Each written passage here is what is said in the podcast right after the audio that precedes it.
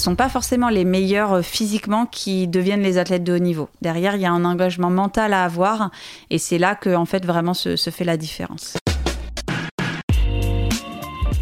Bonjour à toutes et à tous, je suis Alexandre Mars et vous écoutez Pause, le podcast où l'on prend le temps. Le temps de s'arrêter, le temps d'écouter, le temps d'explorer, le temps de rire.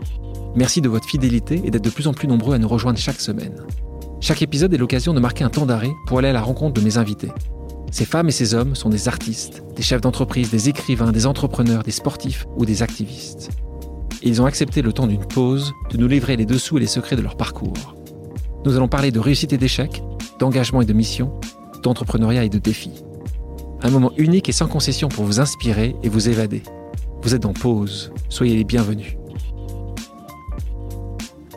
Originaire du Loir-et-Cher, mon invité vit une enfance ordinaire. Exaltée mais mesurée, obstinée mais docile, elle se rêve officier chez les pompiers. Sa trajectoire semble toute tracée et pourtant, une après-midi du printemps 2004, c'est l'apocalypse, l'angoisse, la souffrance, la tristesse, mais aussi la délivrance. C'est la découverte d'une nouvelle vie, celle d'une jeune femme handicapée. Mais mon invité ne subit pas, elle se bat. L'athlète qui sommeille en elle se réveille et se révèle. À seulement 31 ans, son parcours est un exemple de courage et de résilience. J'ai le plaisir d'accueillir pour ce podcast l'athlète paralympique française la plus titrée, triple championne paralympique, détentrice du record du monde du saut en longueur et du 400 mètres, et présidente du comité paralympique et sportif français. Bonjour Marie-Amélie Le Fur. Bonjour. Donc Le Fur, c'est un nom d'origine bretonne, Alors, mais ton ancrage est bien Loire-et-Chérien. C'est comme ça qu'on dit, Loire-et-Chérien? Exactement. D'accord. Une région où tu as grandi et que tu as finalement jamais quitté.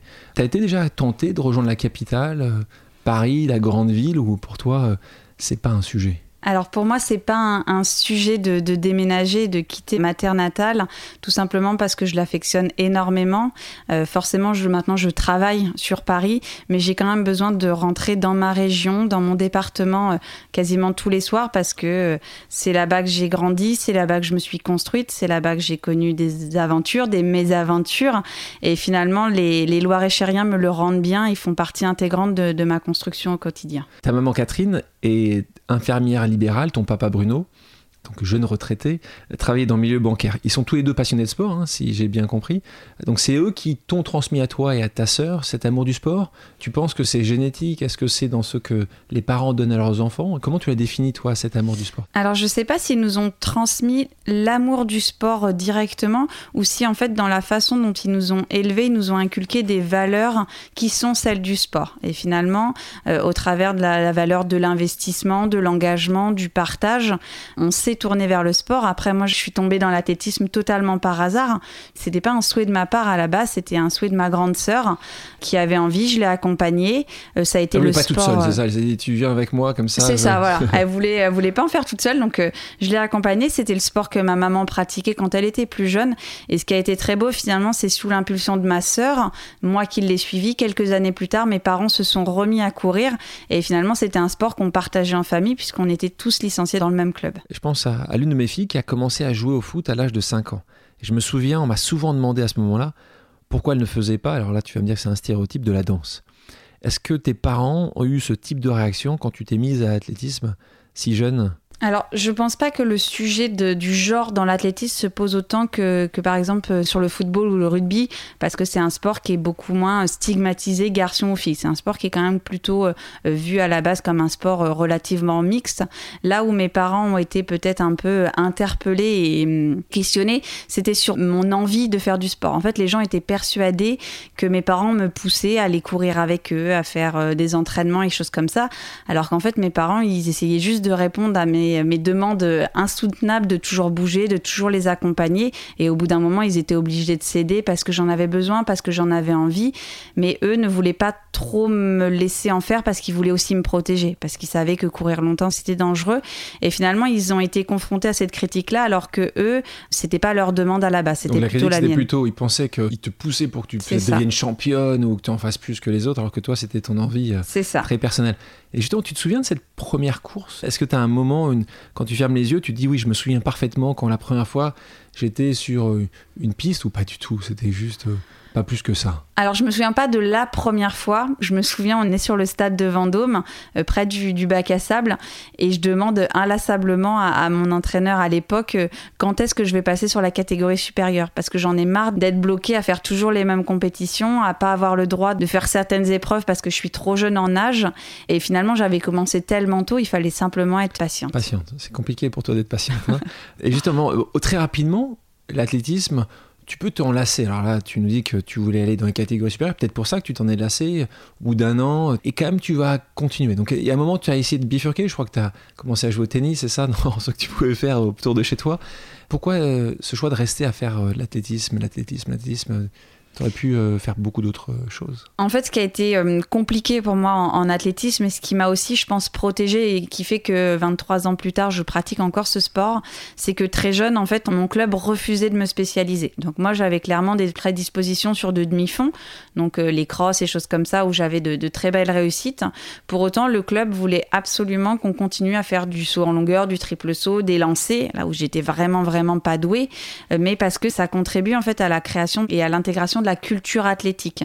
Donc il y avait des entraînements où je devais faire des activités que je n'aimais pas du tout, mais c'est ce qui a aussi a permis en fait finalement que euh, bah, je me spécialise pas trop jeune, que je garde du plaisir, que je garde de l'envie et que petit à petit voilà je choisisse mes disciplines au, fil de l'eau. Et c'est vraiment maintenant je trouve une politique qui est mise en place dans tous les clubs d'athlétisme, c'est de pas spécialiser les jeunes trop tôt, c'est de leur faire découvrir l'ensemble des activités physiques pour aussi que l'enfant il se développe euh, globalement pour après se spécialiser un peu plus grand. vers quel âge normalement maintenant, euh, la spécialisation a lieu Entre minime et cadet, donc c'est vers l'âge de 12-13 ans, à peu près. L'espoir, c'est qu'on ait plus de Kevin Meyer, parce que quand tu commences à tout toucher, c'est là où tu te rends compte à quel point Kevin Meyer est donc le champion du monde du décathlon est, est assez exceptionnel parce que c'est vrai qu'être bon à tout. C'est pas donné à tout le monde. Et toi, tu avais déjà un bon niveau à ce moment-là?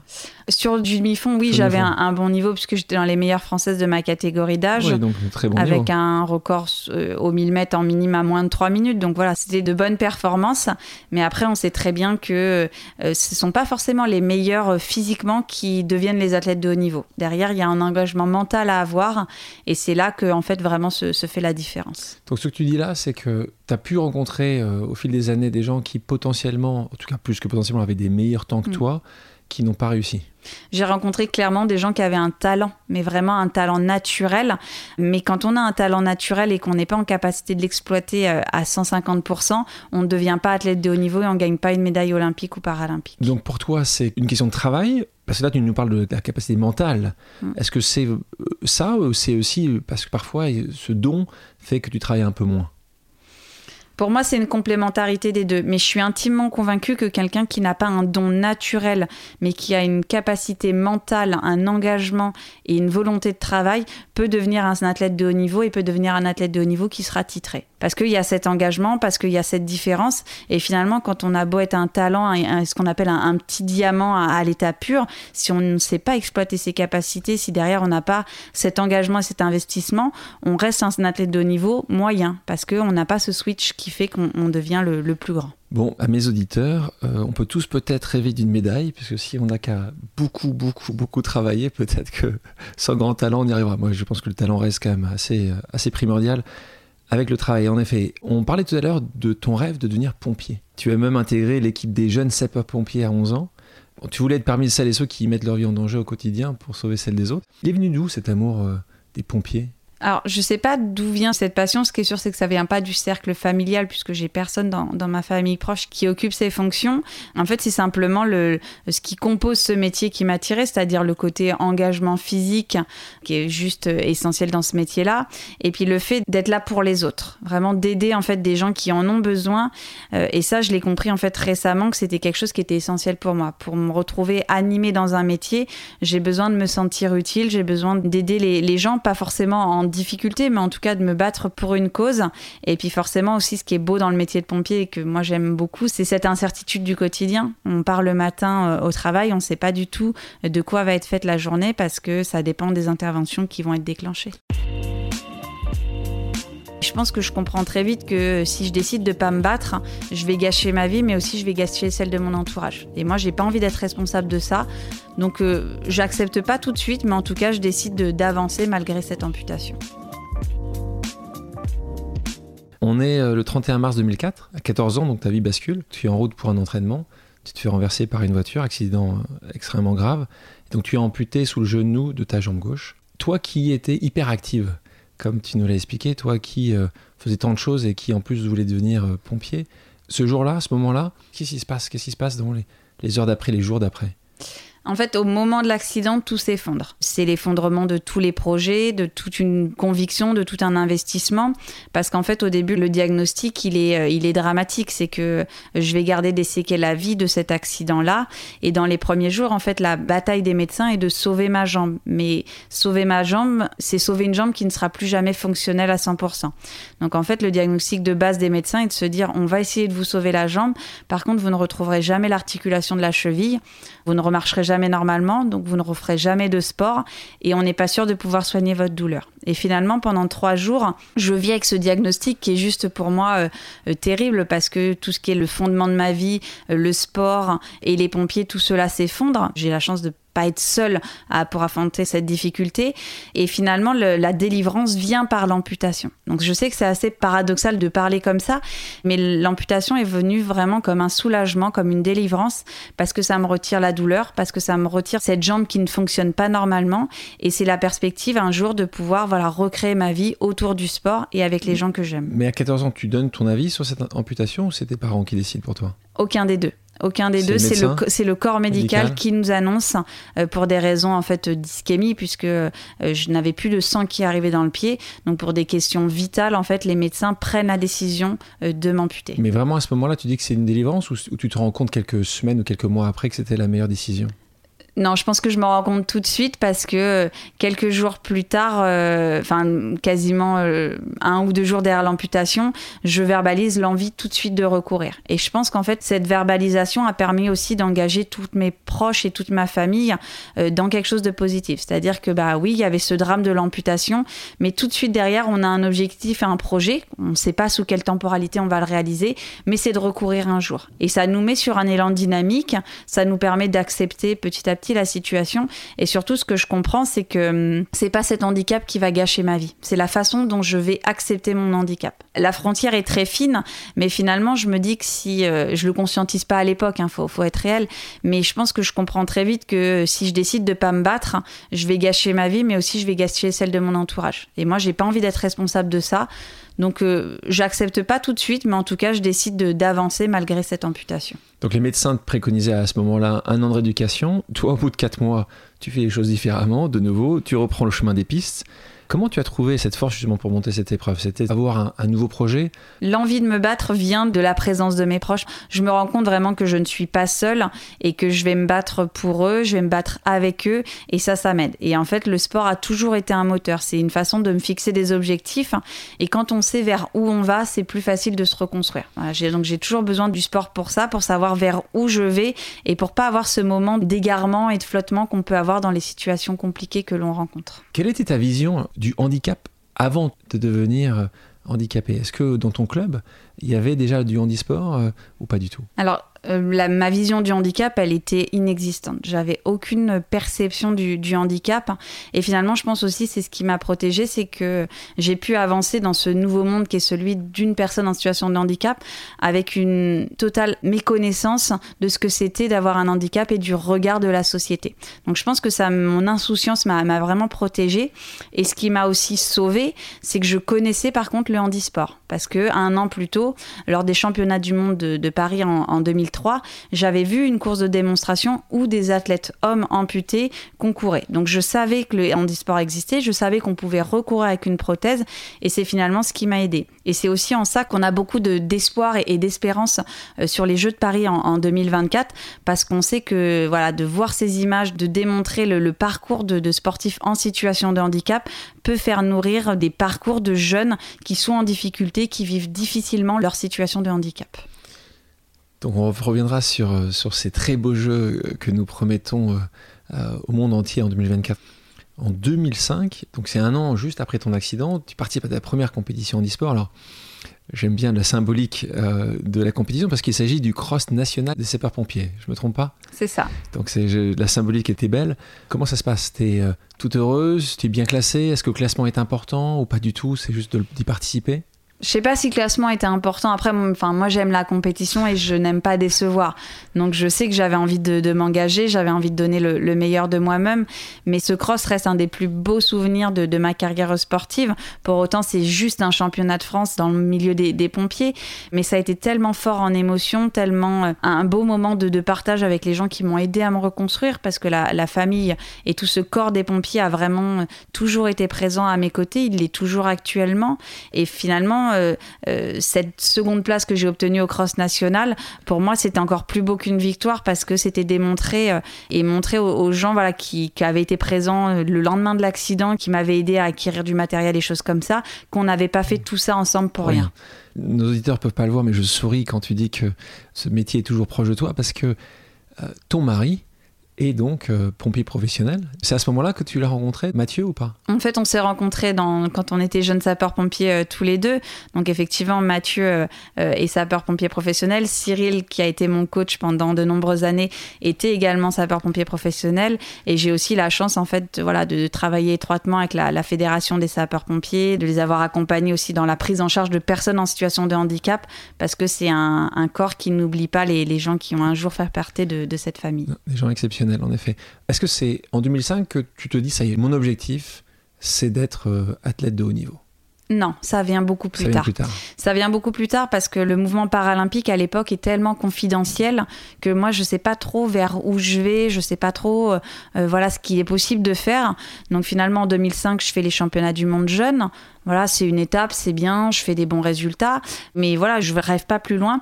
Et, vraiment, je pense que le déclic de la possibilité de faire les Jeux paralympiques arrive en 2006, avec les championnats du monde à Assen, exactement, où je remporte trois médailles d'argent. Et là, je me dis, voilà, finalement, il y a un euh, potentiel. Euh, trois médailles d'argent même pas une d'or. Même pas une d'or. Ça de toi, là. c'est ça. Et, mais le déclic d'aller chercher l'or, il arrive encore un petit peu plus tard. Et, j'estime que dans mon parcours, je deviens réellement une athlète de haut niveau simplement en 2009-2010. Dans un entretien, tu disais, euh, les gens se souviennent des médailles. Moi, je me souviens des émotions, des moments et des personnes. Mm. Est-ce qu'il y a justement un moment, pas des moments, mais un moment dont tu te souviens? On vient de l'évoquer ce moment. C'est euh, vraiment c'est à Seine Non, c'est euh, le cross en le 2005. Cross pour toi, c'est le début de... C'est un moment magique, c'est un moment ultra émouvant. Après, oui, il y a eu des moments exceptionnels, même à, à, Londres, à Rio, pour parler que des moments Tokyo sportifs. bientôt. Tokyo bientôt, on verra ce que, ce que l'avenir nous dira. Mais vraiment, ce moment euh, très particulier, c'est le cross national en 2005. Est-ce qu'il t'est déjà arrivé de penser pratiquer une autre discipline?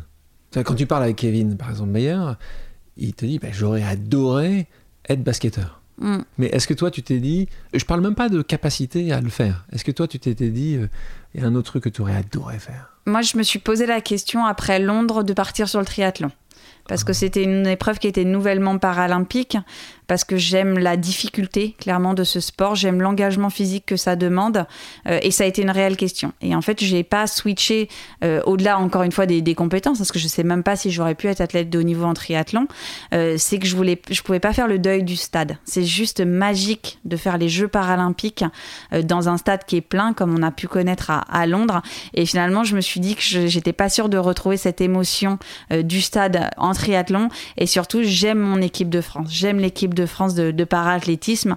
Voilà, je ne pouvais, pas, je pouvais, pas, la quitter.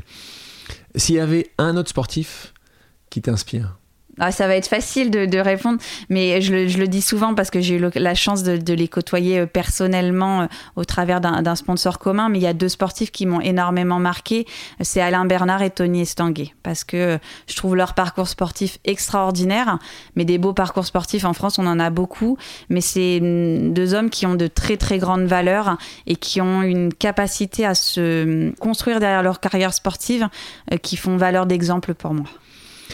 Sarah ou Ramon, que tu aurais pu citer, euh, que je sais que tu apprécies euh, si beaucoup, que j'ai reçu dans ce podcast il y a quelques semaines, me disait que son plus grand combat, ce n'a pas été les Jeux Olympiques, mais de se faire accepter dans un milieu d'hommes qui est la boxe. Est-ce que toi, tu vois quelque chose d'assez similaire? Ça peut être dans les instances aussi, pas uniquement dans le stade, ou moins que justement que pour ça Je pense que le combat, au-delà du, sport que Sarah euh, pratique, le, combat d'être une femme dans le mouvement paralympique n'est pas vraiment un combat. En fait, on, est tellement déjà dans une minorité que le fait d'être une femme n'est pas une difficulté complémentaire. On a la chance que les sportives euh, en situation de handicap soient aussi bien reconnues en termes de médailles, de médiatisation que leurs homologues masculins. Donc, on n'a pas cette difficulté-là.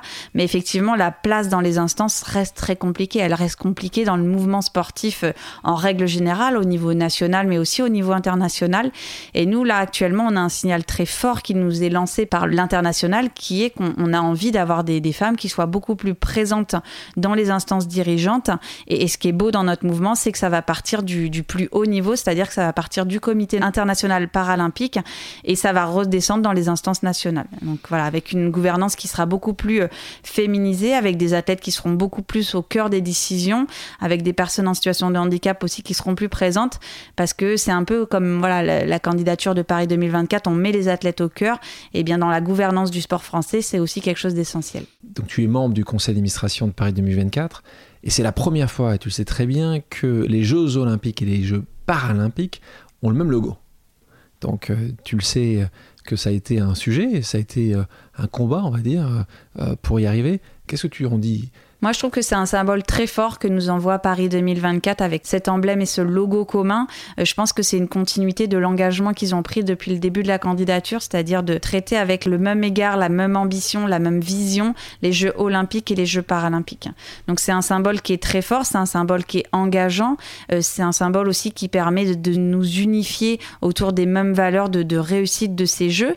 Mais ce qui est bien aussi dans, dans ce logo et dans cet emblème, c'est qu'on est capable de garder notre singularité avec euh, la présence des anneaux sous un emblème et la présence des agitos. Donc je rappelle que les agitos sont le symbole des Jeux paralympiques euh, sous l'autre emblème. Finalement, c'est la preuve qu'on fait route commune, qu'on va ensemble vers un objectif commun, mais que pour autant nos deux outils sont différents, puisque d'un côté nous avons les Jeux olympiques, de l'autre côté nous avons les Jeux paralympiques, et que chaque mouvement comporte ses athlètes, comporte ses valeurs et comporte son engagement. Parlons des Jeux Olympiques qui arrivent. Donc, euh, tu seras présente aux Jeux de Tokyo en 2020. Tu sais déjà euh, sur quelle épreuve? Alors, il faut que je me qualifie, hein, parce que j'ai beau être présidente, euh, cela ne simplifie pas la, sélection pour les, Jeux paralympiques de Tokyo. Donc, à titre personnel, j'ai envie d'être présente sur le saut en longueur. Euh, voilà, comme je, les, championnats du monde, je, je, suis passée outre cette étape-là pour des raisons personnelles. Il faudra que je me qualifie avant le 1er avril via un, deuxième mode de, sélection. D'accord. Février 2017, hein, tu vis un nouveau drame? Euh, parce que tu es victime d'une pré-éclampsie foudroyante. Donc avec Mathieu, vous perdez votre bébé. Dans ces moments-là, de choix souvent, hein, soit tu sombres, soit tu te raccroches à quelque chose. Mais je me souviens des discussions qu'on avait eues tous les deux quelques mois après, où en fait tu me disais que justement les championnats euh, qui allaient arriver euh, après l'été étaient pour toi la meilleure, perspective que tu pouvais imaginer. D'ailleurs, tu as remporté là-bas les médailles d'or du saut en longueur. Je me souviens bien, tu as battu même ton record de Rio à ce moment-là. Quand je voyais ça, c'est une nouvelle fois, c'est le sport qui t'aide à te reconstruire, à, à aider à passer des moments euh, de détresse personnelle euh, immense Ouais, c'est vrai que le sport, et, j'en suis totalement consciente, cet objectif de, de participer euh, au championnat d'Europe de Berlin, c'était une façon de me mettre des œillères, parce que je n'étais pas prête dans les premières semaines, dans les premiers mois, à accepter la mort de mon bébé. Clairement, je ne pouvais pas le faire, et il me fallait finalement un, outil pour faire passer le temps, parce que voilà, il fallait que j'avance étape par étape, mais je ne voulais pas avancer étape par étape en étant en train de me morfondre dans mon canapé. C'est pas dans ma nature, c'est pas ce que l'image que j'aime me et renvoyer aux autres. Et je sentais bien que ma famille essayait de me mobiliser, de me redynamiser. Et là, je me suis dit, bah voilà, c'est simple, il me faut un objectif. Et l'objectif, ça va être cette participation au championnat d'Europe. Et finalement, ça correspondait aussi à, à, la date en fait euh, que les médecins nous avaient demandé aussi pour réenvisager un projet de vie familiale. On pouvait pas l'envisager avant les six mois. et, euh, et, les six mois tombaient euh, voilà, avec le jour du concours de Berlin. Alors on en parle parce que tu as eu cette chance exceptionnelle par la suite d'être maman et ce que tu es aujourd'hui. Donc c'est pour ça qu'on en parle également. Tu n'oublieras évidemment jamais ce qui est positif, c'est qu'aujourd'hui, en plus de toutes choses que tu fais, tu es aussi une maman à plein temps pour moi, avoir un sportif de haut niveau dans l'entreprise, c'est comme avoir un jeune en apprentissage. Il n'est pas là tout le temps, il a une autre activité à côté, mais pour autant, on peut l'accompagner à monter en compétences. décembre 2018, si on continue de descendre un peu ces dates, tu succèdes à une autre grande dame qu'on aime beaucoup, qui est Emmanuel Asman, à la tête du comité donc, paralympique et sportif français. Qu'est-ce que tu espères faire évoluer? Qu'est-ce que tu penses qu'on peut faire encore de mieux pour les, justement, les personnes qui ont besoin justement d'être représentées euh, alors, il y, a plusieurs choses hein, qu'on peut faire euh, évoluer, mais euh, comme tu le disais, j'ai eu la chance de succéder à une personne extraordinaire et Emmanuel a vraiment fait grandir le mouvement. Elle lui a donné la place qu'il a actuellement. Elle est en grande partie, on va dire, responsable du fait que les gens connaissent la terminologie des Jeux paralympiques, connaissent ce qu'est le CPSF, parce qu'il y a quelques années, les gens ne savaient pas du tout ce que c'était. Elle a été très active pendant la candidature, donc je pense aussi que si le mouvement paralympique est aussi présent dans euh, maintenant le comité d'organisation des Jeux paralympiques, on lui doit tout ça. Donc moi j'arrive dans une conjoncture qui est très positive, mais qu'elle a posé des bases très solides avec toute l'équipe qui assure la continuité du comité paralympique. Donc euh, avec le comité, ce qu'on souhaite voir, il y a plusieurs choses. La première des choses, c'est déjà qu'on souhaite que les pratiques parasportives sur l'ensemble du territoire soient beaucoup plus facilement accessibles. C'est-à-dire qu'il faut qu'elles soient plus visibles, c'est-à-dire qu'on doit avoir plus de formation des éducateurs, c'est-à-dire qu'on doit lever aussi cette crainte et ces freins qu'on peut avoir dans certains clubs où les gens euh, ont peur de pas savoir faire, ont peur de pas savoir accompagner. Donc on doit en fait euh, arriver avec les fédérations membres du comité paralympique finalement à, lever toute cette difficulté-là. On doit travailler sur la, visibilité, la reconnaissance. Et vraiment, ce qu'on a aussi envie de voir, euh, c'est cette reconnaissance de la performance de nos sportifs. Ce sont des sportifs de haut niveau à part entière, c'est de l'engagement, c'est de l'investissement, c'est des heures et des heures d'entraînement, et ce sont vraiment des sportifs de haut niveau. Et je trouve que des fois, en fait, ce côté de la performance performance est un petit peu euh, occultée par euh, le parcours de vie, par le handicap. Et nous, on aimerait vraiment que la performance soit aussi au cœur de la médiatisation de nos sportifs de haut niveau. Ça va demander un peu de temps et de travail. Ça tombe bien. T'aimes bien ça justement en parlant de ça? Si j'essaie d'énumérer, aujourd'hui, tu es athlète, tu es membre du conseil d'administration de Paris 2024, tu es présidente donc du comité paralympique et sportif français, tu travailles chez EDF, tu as des engagements associatifs, tu es maman, donc tu es une femme aux mille et une vies. Si tu devais en, choisir une Si je devais vraiment en choisir qu'une, je choisirais celle de maman. Parce que c'est c'est le plus beau des bonheurs. Voilà, bah c'est euh, c'est maintenant vraiment ma raison de vivre. Euh, après, voilà, toutes mes autres vies sont importantes. Il y a deux casquettes que je n'ai quasiment plus actuellement c'est les engagements associatifs et mon travail chez EDF, puisque je suis en, détachement. Donc, ce qui me permet en fait de me libérer du temps. Et finalement, cette casquette associative, elle est absorbée par mes engagements dans le comité. Ce qui euh, revient un peu à la même chose, c'est comment tu arrives à avoir un impact positif sur le système et sur la société. Parlez pas forcément d'EDF, mais parlons justement de ces athlètes qui euh, aujourd'hui ont soit du mal à euh, joindre les deux bouts à la fin du mois, soit après leur carrière, soit même quand ils essayent de faire leur maximum, comme tu disais tout à l'heure, pour réussir, pour travailler dur.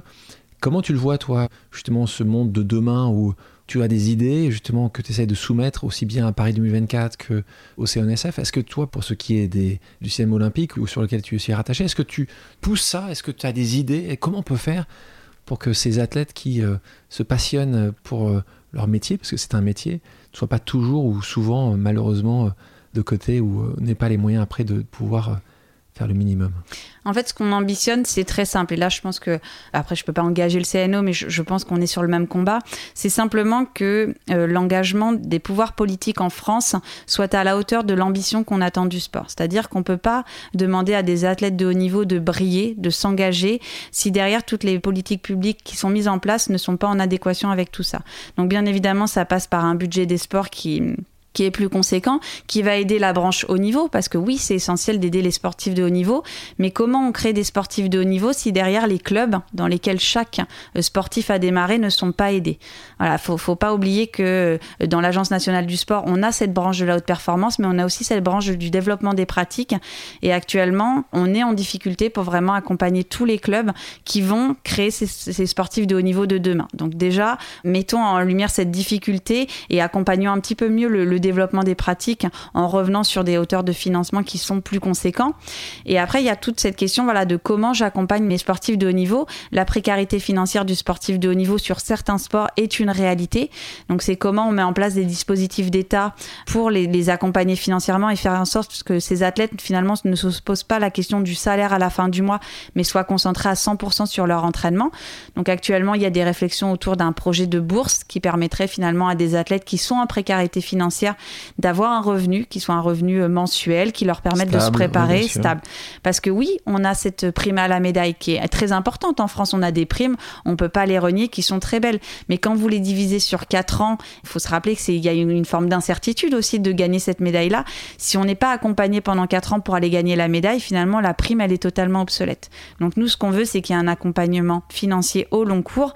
Tu parlais de l'État uniquement. Est-ce que tu penses que des entreprises devraient potentiellement faire plus ou s'engager un peu plus. Toi, tu parlais d'EDF, Tony Stanguet aussi était proche aussi d'EDF. Est-ce que tu en vois d'autres, justement, des EDF en France qui font ou qui veulent faire? Bah Là où on attend le monde économique, c'est effectivement dans cette dimension du sponsoring.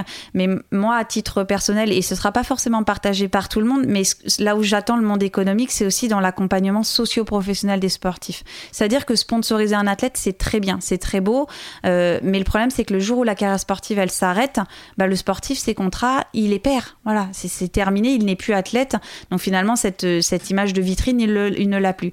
Mais comment l'entreprise et moi c'est mon cas avec EDF, comment l'entreprise elle s'engage finalement dans la façon dont on fait évoluer le sportif, dans la façon dont on lui donne des compétences pour qu'une fois sa carrière sportive terminée, il trouve une place dans l'entreprise et une place qui correspond à ses compétences. Et ça, ça doit commencer dès tout jeune, parce qu'on doit prendre les sportifs euh, très tôt, on doit les accompagner dans leurs études, euh, dans la façon de rentrer dans l'entreprise. Et finalement, pour moi, avoir un sportif de haut niveau dans l'entreprise, c'est comme avoir un jeune en apprentissage. Il n'est pas là tout le temps, il a une autre activité à côté, mais pour autant, on peut l'accompagner à monter en compétences en parallèle de sa carrière sportive. Et ça, donc, c'est une idée qui fait sens. Est-ce que tu vois un retour positif aujourd'hui des entreprises Tu en vois un certain nombre qui vont s'engager justement sur cette idée-là Ou tu penses que c'est encore un projet euh, qui va prendre beaucoup de temps Non, c'est un projet qui est beaucoup, beaucoup moins utopique que ce qu'on pouvait avoir avant.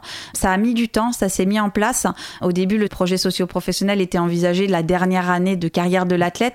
Maintenant, on voit que ça se pense dès tout jeune, dès le début de la carrière. Euh, c'est mis en place dans toutes les fédérations, dans les comités olympiques, dans le comité paralympique. Euh, c'est mis en place via le pacte de performance. Donc voilà, il y a beaucoup de dispositifs maintenant qui sont mis en place. C'est également un sujet qui est traité par l'agence. Donc on sent que c'est vraiment une préoccupation d'avoir des sportifs qui ne vivent plus dans la précarité et en plus qui tout au long de leur carrière pensent à la reconversion dès le début. C'est vrai que je me souviens quand on avait présenté euh, pour le comité de candidature euh, de Paris 2024 au CIO, je me souviens de Thomas Barr qui est le président du CIO qui en plus de tout ce que nous avions pu euh, évoquer à ce moment-là avec lui, avec les équipes de Tony Estanguet, était vraiment il faut qu'on travaille sur la reconversion de l'athlète, parce qu'en effet, euh, trop souvent, il est oublié. Et comme tu dis, peut-être qu'il peut gagner une médaille. La plupart du temps, c'est qu'il ne gagne pas une médaille. Mm. La plupart du temps, euh, il n'y a que trois personnes qui gagnent la médaille et qui peuvent avoir ses primes. Donc c'est vrai que c'est un sujet essentiel et c'est un sujet qui est, je le sais, euh, pris en charge par le COJO, donc le comité d'organisation des Jeux Olympiques de Paris, pour essayer de justement continuer à trouver des solutions et apporter des solutions à ces exceptionnels athlètes. En parlant de personnes exceptionnelles, c'était qui la personne qui t'inspirait vraiment quand tu étais jeune? Athlète ou pas athlète? Ça va être en fait vraiment ma source d'inspiration, je l'ai trouvée dans mes proches. Et je pense vraiment que je me suis construit dans un modèle très familial autour de, de mes parents et de ma sœur. Alors je sais que ça fait un peu cliché de le, dire comme ça, mm. mais je fonctionnais pas en fait avec des modèles, j'idolâtrais pas des, des pas sportifs. Un poster de Carl Lewis dans ta chambre Non, j'aimais bien euh, Haile Gebrselassie, c'était un, un, ah. sportif, voilà, donc je suivais les performances. Euh, J'ai suivi aussi un peu plus tardivement euh, les parcours de vie de, de Stéphane Diagana et de Marie-Josée Pérec, mais parce que j'ai eu l'occasion de les rencontrer. Mais je pense que toute jeune, euh, euh, finalement, les modèles que je voyais, c'était mes modèles très proches. Euh, voilà. Et aujourd'hui, toujours? Il n'y a pas quelque chose, quelqu'un que tu as pu rencontrer qui va dire ça, c'est inspirant, pas plus Si, comme je le disais tout à l'heure, je pense que le, la réussite des parcours de vie de Tony, de Stéphane Diagana, d'Alain, de Marie-Jo, voilà, ce sont des parcours qui m'inspirent, peut-être pas dans leur totalité, mais j'estime en fait qu'on a tous à apprendre les uns des autres. On peut pas copier un modèle, mais en tout cas, on peut s'inspirer de, petits blocs de vie euh, qui peuvent nous permettre de grandir soi-même. Tu as sorti donc début euh, octobre 2019 ton autobiographie, Fait de ta vie un rêve. Comment on arrive à écrire une autobiographie aussi jeune? Euh, ça a été la grande question. C'était une proposition qu'on me faisait depuis quelques années, finalement d'écrire un livre, puisque voilà, j'ai l'occasion de faire des conférences, de partager mon parcours, mais je m'y retrouvais pas forcément dans les projets qui m'étaient proposés. Et puis l'année dernière, j'ai commencé finalement à me dire que c'était le, bon moment parce que euh, cette barrière des 6 mètres avait été franchie, parce que quand on a perdu notre enfant, euh, personnellement, j'ai franchi aussi un cap dans ma vie, et finalement, je me sentais suffisamment mature pour m'engager dans finalement la sortie d'un livre. Et à ce moment-là, j'ai rencontré, je pense, la bonne personne. Une personne en qui j'ai eu tout de suite confiance, tout simplement parce que hum, au travers de son travail, c'est-à-dire écrire des autobiographies plutôt dans le cercle familial, dans l'objectif de transmettre à sa famille euh, un parcours de vie. Et ben finalement, moi, c'est exactement ce que je voulais faire avec ce livre-là. L'idée n'était pas forcément de voilà de faire un livre euh, avec 100 euh, millions d'exemplaires, mais simplement un, livre qui soit inspirant, qui soit utile et dans lequel les gens pourraient se retrouver. Et j'ai vraiment apprécié la collaboration avec Stanislas, donc qui est à la fois l'écrivain et l'éditeur de ce livre. Et pour moi, c'est une belle réussite parce que euh, voilà, on a réussi à transmettre tout ce qu'on avait envie de transmettre. Voilà, donc euh, fais de ta vie un rêve et c'est euh, aux éditions Plume d'éléphant. Tu as servi de modèle pour le bus de Marianne, peut-être que tout le monde ne le sait pas, pour les communes de Saint-Roch et de Fortan. Quel effet cela fait d'incarner le visage de la République? Fierté? Ouais, c'est une fierté, mais à la base, c'est aussi une, grande surprise. Du coup, je suis ravie de retrouver la Marianne dans l'emblème de Paris 2024. Hein. Je me dis qu'il y a peut-être un petit bout de moi aussi, finalement. Non, non, euh, blague à part. Non, ça a été très surprenant quand on m'a proposé, parce que les deux projets, en fait, sont arrivés en même temps. C'était deux projets totalement euh, différents, puisque l'un est vraiment le travail d'un sculpteur, et sur le second projet, on est plutôt, voilà, sur le travail d'un métal. Donc, deux projets totalement différents, mais qui m'ont finalement aussi permis de découvrir le monde de l'art, un monde que je ne connaissais pas du tout. Et c'est aussi ce que j'aime en fait dans les projets que j'accepte, euh, c'est que c'est pas forcément euh, la valorisation et pas du tout la notoriété que je cherche, c'est une forme de rencontre et, d'épanouissement parce que je découvre des milieux qui me sont totalement inconnus. Marie-Amélie, nous terminons toujours le podcast par un quiz. Donc, euh, deux propositions, une réponse possible que tu peux développer ou non. Tu décides si tu as envie de répondre pourquoi. Ok? T'es prête? Je suis prête. 3, 2, 1. Se dépasser ou dépasser les autres? Se dépasser. Vendôme en Loire-et-Cher ou place Vendôme à Paris Vendôme en Loire-et-Cher. Mer ou montagne euh, La montagne. La montagne. Concourir ou commenter Ah Dur. Euh, allez, on va faire preuve d'avenir, euh, commenter. Usain Bolt ou Carl Lewis Carl Lewis. Ah. Rio 2016 ou Paris 2024 Allez, euh, voyons encore une fois l'avenir et pas le passé, donc Paris 2024. Une que j'aime bien, Patrick Montel ou Kevin Meyer? Tu dois répondre. Euh, Patrick Montel parce que on ne peut pas oublier euh, l'engagement qu'il a eu pour notre mouvement et, c'est ce que je déplore d'ailleurs cette année, c'est que euh, les, championnats du monde de Dubaï ne sont pas diffusés alors qu'on est sur une très très belle compétition, qu'on est à un an des Jeux de Tokyo, que des performances exceptionnelles vont être réalisées et que malheureusement France Télé ne s'est pas engagé sur cet événement. Euh, chat ou chien? Chien. Laurie ou Billy Crawford? C'est bien ma génération. Euh, allez, Laurie, soyons français. Euh, sport collectif ou sport individuel? Sport individuel, mais dans lequel on crée une performance avec un collectif. Waouh, c'est compliqué pour terminer. Euh, Harry Potter ou la boussole d'or? Ah, mais c'est bien documenté tout ça. Eh ben Harry Potter quand même. Marie-Amélie, merci beaucoup d'avoir accepté mon invitation. Merci à toi Alexandre. Merci à toutes et à tous d'avoir pris le temps de faire une pause avec nous. J'espère que l'émission vous a plu, inspiré ou fait réfléchir. Si c'est le cas, je compte sur vous pour le partager avec vos proches, laisser un commentaire et mettre la note de 5 étoiles sur les plateformes d'écoute. Si vous voulez me suggérer des invités ou simplement me faire part de retour, vous pouvez me contacter via LinkedIn en tapant Alexandre Mars ou bien m'écrire à l'adresse suivante, le podcast pause at gmail.com.